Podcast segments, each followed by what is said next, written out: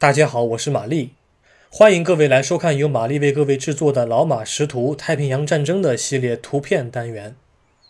今天是二零二零年的十二月二十八日，我要展示的是一张七十九年前拍摄的照片。一九四一年十二月二十八日，日本帝国陆军第二十三军的高阶军官正在香港街头检阅工程部队。香港保卫战与偷袭珍珠港几乎同时发起。日本帝国陆军第三十八师团以近乎守军三倍的兵力击破醉酒湾防线，分割香港岛，在三周之内拿下香港全境。十二月二十五日，圣诞节的夜晚，香港总督杨慕琦爵士和驻港英军总司令莫德比少将在香港半岛酒店参加受降仪式。中华民国海军上将陈策则与少数部队搭乘鱼雷艇从海上突围。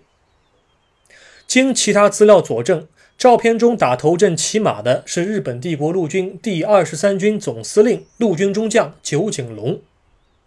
在二十八日上午的检阅仪式前，他本人及手下的部队已经在香港多处屠杀战俘，并袭击英方医疗队和强奸女护士。是一个名副其实的冷血动物。战后被判为战犯。一九四六年九月三十日，他在南京雨花台被处决。他的右手边是日本帝国海军第二潜支舰队司令长官海军中将新见正一，于一九九三年逝世。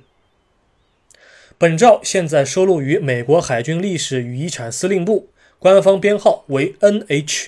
九二四六八，原始照片是日方攻占香港后的战时宣传报纸上的影印件，所以经扫描后的分辨率比较低，具体细节无法做出准确判断。